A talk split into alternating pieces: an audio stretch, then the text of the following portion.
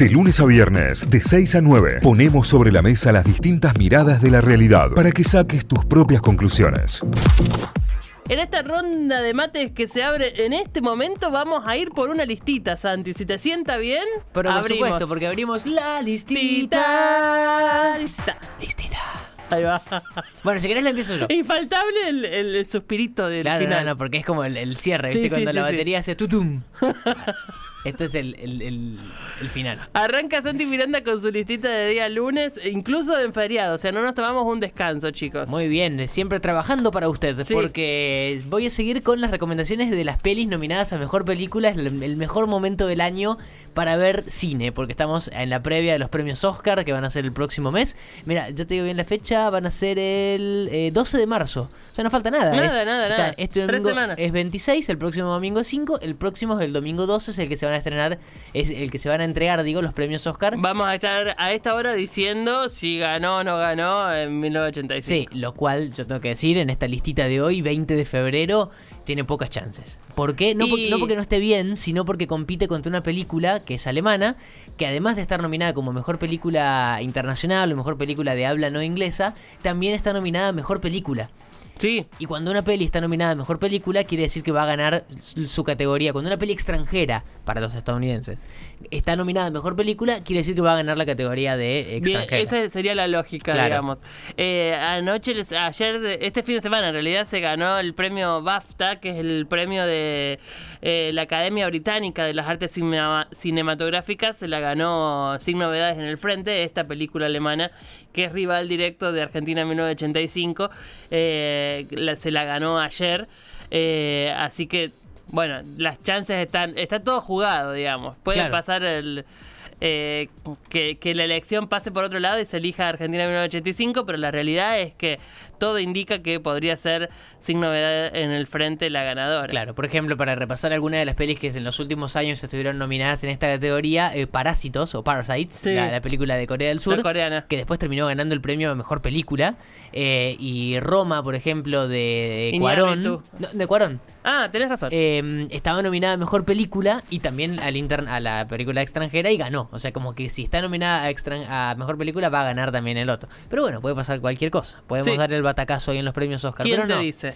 Hoy vengo con eh, otra de las pelis que está nominada a Mejor Película y también tiene entre otros de los premios importantes eh, la nominación al Mejor Actor al Principal y tiene que ver con Elvis. Eh, una película eh, que está muy bien, que está retratando, obviamente, es una película biográfica de, sobre la vida de Elvis Presley, uno de los músicos más importantes y más influyentes de todos los tiempos, protagonizada por Austin Butler, un actor que si viste, por ejemplo, eh, Once Upon a Time in Hollywood, la película de, Tarantino, hizo de uno de los personajes de los amigos de Charles Manson, hacía de Tex, si, te, si tenés rápido la referencia, pero es un actor que tiene 30 años, que viene del universo Disney, que hizo muchas cosas en Disney Channel, Nickelodeon y Sí. demás, que es muy joven, decíamos tiene 30, eh, pero que la recontra rompe en su personaje, en su papel de Elvis interpretando a Elvis Presley. Es impresionante la, la transformación. Porque si vos lo. A ver, quiero, quiero aplaudir desde acá, así, muy aplaudir, al, al casting, al que hizo el Sí. casting. Porque no es un chabón que en principio te da. Eh, Elvis Presley, ¿me entendés? No, Tal es- cual. no tiene esa característica de que vos digas puede ser Elvis. Evidentemente vieron algo y transformaron ese rostro, eh, tiñéndole el pelo y de, con de, demás circunstancias, eh, en un Elvis muy Elvis. Tal cual. Impresionante. Y, además es una, decíamos, tiene 30 años, pero lo interpreta en toda la película. No es que hay un actor para hacer a Elvis joven y un, otro actor para hacer a Elvis ya más, eh, más adulto en, en la época de su fallecimiento. No, es el mismo actor que eh, sabe retratar esas partes distintas de la vida. Obviamente hay otro actor para hacer a Elvis niño, pero... No es como con Sandro que acá usaron tres actores distintos. Claro, o, o- o no sé, otras, otras biopics que van así cambiando de actor para interpretar, pero está realmente muy bueno su, su, trabajo, su papel, lo nominan también por esto al, como mejor actor en estos próximos premios Oscars, eh, y no solamente también en el casting, sino también en la, en la voz, en el trabajo que tuvo que hacer de voz para, porque justamente estás haciendo una película de Elvis,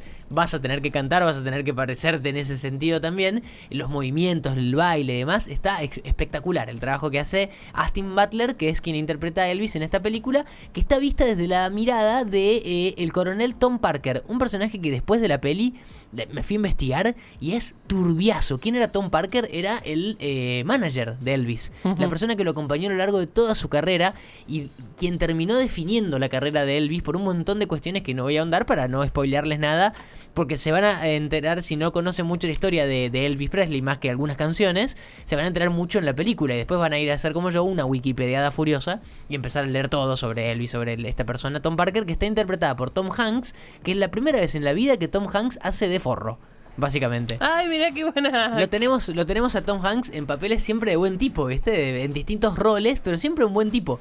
Eh, eh, cayendo bien siempre. Eh, o, resolviendo algún problema o lo que sea, pero siempre bien. Acá es un forro esta persona y, lo, deja muy bien en ese sentido. y estoy viendo imágenes de Tom Parker original originals y, da el, sí. rol de, para ser Tom Hanks. Sí, sí, Y Tom Hanks está recontra maquillado para esta película, ¿no? Tiene prótesis por todos lados. Y, tiene la papada. La papada, un tipo grandote, nada que ver con el físico real de Tom Hanks, pero está muy bien. y decía que la peli está eh, abordada desde la mirada de Tom Parker, ¿no? De Elvis, porque es el, manager que tuvo, que en la década del 90 está muy mal de salud y como que empieza a recordar su historia con Elvis, cómo lo descubre, cómo lo va llevando de a poquito la fama, cómo em, como que va engatusando a la familia también para llevarlos por tal y tal camino a toda la familia una familia muy humilde la de Elvis, que encuentra en Elvis como lo que se pasa a veces con los futbolistas acá en Argentina, la salvación económica para la familia, bueno, y que termina pasando, ¿no? Em, muchas tomas eh, recreando Graceland, que es la, la mansión de Elvis que hoy está convertida en museo, de hecho me, después de la peli también me fui a ver qué onda con ese lugar, está en Memphis, en Tennessee, en Estados Unidos, está hecho un... Primero que está la casa, eh, mantenida tal cual como vivía él con su familia y demás. Pero además, paralelamente, hay todo montado un museo, parece Disney. El, eh, todo lo que está montado en base a toda la figura y toda la carrera de Elvis. Así que bueno, si, si están por Memphis, Tennessee o tienen pensado viajar a Estados Unidos, es un lugar de, importante. De hecho, es eh, la, uno de los monumentos históricos más visitados de Estados Unidos. La ah, casa de Elvis. Eh, es una locura de grande todo el predio. Bueno, la película decía, va mm, eh, ambientada desde la mirada de Tom Parker, del, del, manager, y durante toda la vida. Está muy bien retratado todo. Hay partes de, de la historia de Elvis fuera de lo, de lo mainstream, de lo muy conocido de Elvis, que están bien, también contadas y demás. Es una biopic, o sea, no se esperen mucho más que la biografía de Elvis, pero eh, está muy bien ambientada, muy bien contada. Eh, me hizo acordar mucho también a, Rocketman en algunos pasajes, la biografía de la biopic de, mm, Elton, John, que también está muy bien. Eh, así que está nominada a los premios Oscar, por algo lo es, porque realmente está muy bien la película. y las, las personas encargadas de interpretar a los personajes de la vida real y adaptarlos, también lo hicieron muy bien, al punto que el actor principal está nominado como mejor actor para estos premios Oscar, Austin Butler, que la rompió haciendo de Elvis. Si les gusta la música, si les gusta Elvis, si no conocen mucho y quieren conocer un poco más sobre la historia de esta persona que es una de las más influyentes de la música de todos los tiempos, es eh, mi recomendado de esta semana, Elvis Presley, que eh, murió muy joven, a los 42 años, en el 77, acá tenía la fecha que no tenía. Eh, la biopic completa está estrenada, eh, la pueden ir a ver, está nominada a Mejor Película también, es mi recomendado de hoy en la listita. Excelente listita la de Santi, así que ahí pasó la primera recomendación de la semana. Si vos ya la viste, si también tenés alguna referencia para agregarnos sobre la película de Elvis que nos recomienda el Santi. Eh, lo puedes hacer también el 351-397-3282. Y yo me voy al San Valentín Day. Muy bien.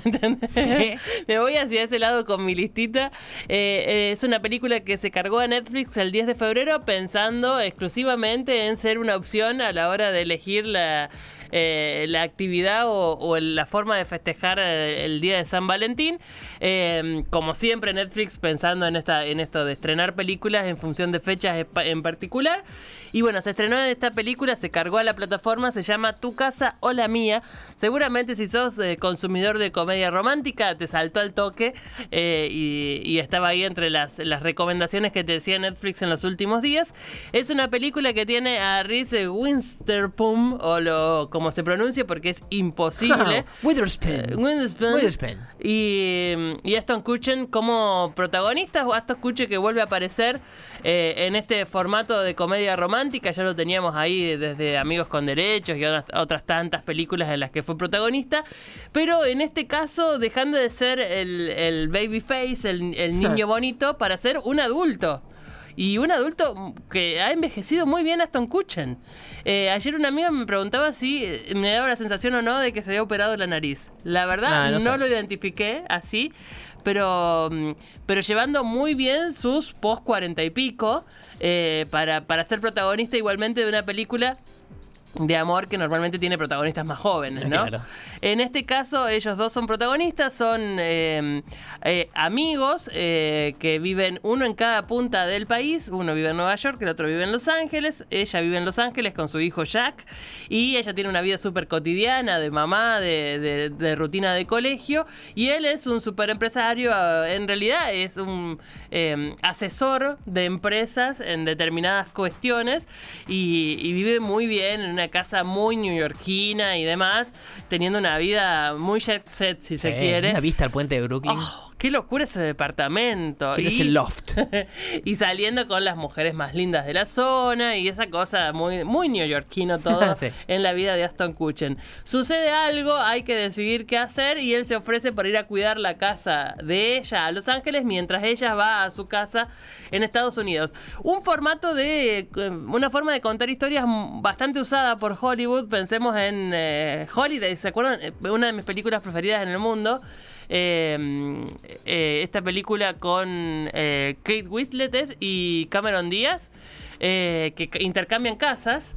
Intercambio de hogares, Claro. las dos eh, rotas del corazón, les pasó, le, le- le están pasando mal desde sus historias de amor y, y intercambian a través de una, de una app que eh, sus casas para irse de vacaciones al otro lado del mundo y, y ahí sucede la trama, digamos. Bueno, Claro. en este caso ellos también intercambian sus casas, él para hacerle el aguante y cuidarle el hijo mientras ella puede resolver una cuestión académica y crecer en su trabajo y ella se va a instalar como como completamente nueva mujer en Nueva York y eh, vuelve a aparecer su deseo de ser editora de libros. Bueno, lo que pasa en la película eh, tiene que ver obviamente con, con Cupido de alguna manera, con Claro. volver a enamorarse, con reencontrarse, con reencontrar sus historias y, y- y convivir los dos un poco de la vida del otro para entenderlo un poquito más y para que te empiecen a caer algunas fichas. Es súper entretenida, la llevas recontra bien, es linda de ver. Eh, y tiene toda la- todos los condimentos de comedia romántica, los tiene, es, es divertida. Eh, no, no tiene nada trascendental para discutir de fondo, la verdad, es eso, pero es súper pochoclera para pasar un lindo rato. 109 minutos de, de esta amistad que, que va a tener su- su- sus definiciones en la película. Eh, ella en, en Nueva York tiene un encuentro. Hay dos cosas interesantes. Por un lado, ella en Nueva York tiene un encuentro con un editor de libros, que es como su carrera frustrada de alguna manera, que básicamente es el Dr. Avery. Para todos los que vieron Grey's Anatomy, eh, eh, Jess Williams nunca va a ser Jess Williams, siempre va a ser el Dr. Avery, eh, uno de los hombres más lindos del planeta, definitivamente. Y, mm, y bueno, ella tiene un encuentro con él eh, y después entre él y, entre él y Aston Kutcher elige a Aston Kutcher. Yo no sé qué hubiese hecho, chicos. Yo me pongo en sus zapatos y no sé qué hubiese hecho, porque del Dr. Avery nunca se le dice que no. No hay forma de decirle que no al Dr. Avery, no, no hay forma de decirle, bueno, no, me tengo que ir a otro lado porque me está esperando otra persona. Eso por Oh, un Dr. lado. Avery. Ay, Dr. Avery, por favor. y por otro lado, eh, me sorprendió mucho el personaje de Alicia, que es la amiga de ella que vive en Los Ángeles también, y que va a ser una gran acompañante de Aston Kutcher mientras está en la casa de ella en Los Ángeles. Eh, Tig Notaro se llama la actriz. Un personaje precioso, Sí. precioso, precioso, precioso de esas amigas que vale la pena tener cerca. De hecho, le robé algunas frases para usarlas con mis amigas porque es espectacular. Así que una delicia el personaje que le tocó a Tig Notaro por esta película, que seguramente se va a posicionar en los primeros puestos de Netflix por muchos días. Como película estaba en el puesto número uno el- en el, el día viernes, así que seguramente seguirá por ahí porque es una linda película para ver, entretenida, te lleva llevadera y amorosa, así que vale la pena. Si te gusta la comedia romántica te va a encantar. Es todo lo que hay que decir. Genial. Y todos sabemos, la comedia romántica tiene esa cosa de tensión, tensión, tensión y demás, y se resuelven siempre más o menos igual, así que no, no es que estoy spoileando nada. lo dejamos Igual, ahí. Yo te digo, cuando yo la vi a la peli y Sí. me pasó que eh, cuando apenas arranca digo, bueno, será otra peli eh, romántica, son más o menos todas con el mismo formato. Y me pasó que durante el mucho tiempo de la peli eh, me sorprendía por cómo se iba dando todo. Y decía, mira, es una peli romántica distinta. Sí, porque Eso, tiene... me- eso es lo que iba pensando mientras iba pasando es la peli. distinta, me, parece que... eh, eh, como no todo el tiempo eh, la, la- la película está centrada en la relación de ellos. Me Claro. parece que eso es lo, lo interesante, que eh, cuando los dos están por separado, cada uno en un lugar distinto, te permite ver cómo es encontrarte con una ciudad distinta, con un lugar distinto, Claro. con, con la posibilidad de crecer profesionalmente, o encontrarte con criar a alguien, cuidar a alguien. Digamos, hay, hay otras discusiones que se dan en simultáneo a la película que le sacan la atención del amor romántico y que eso también está bueno, como Claro. desmitificar toda esa cuestión de el perma- la permanente tensión del amor romántico. Claro. Bueno, Al- me gustó mucho. Bueno, me alegro que te haya gustado a vos, a mí también me gustó y es mi recomendación del día de hoy. La listita en este caso se llama Tu casa o la mía, está en Netflix, así que ahí la podés encontrar, mirarla y cualquier cosa nos haces tu devolución. 351-397-3282, ahí podés mandar tu mensaje, hacer tu propia listita o aportar algo a la listita que acabamos de hacerle. Nosotros vamos a una tanda y en un ratito seguimos. Notify, las distintas miradas de la actualidad para que saques tus propias conclusiones. De 6 a 9, Notify, plataforma de noticias.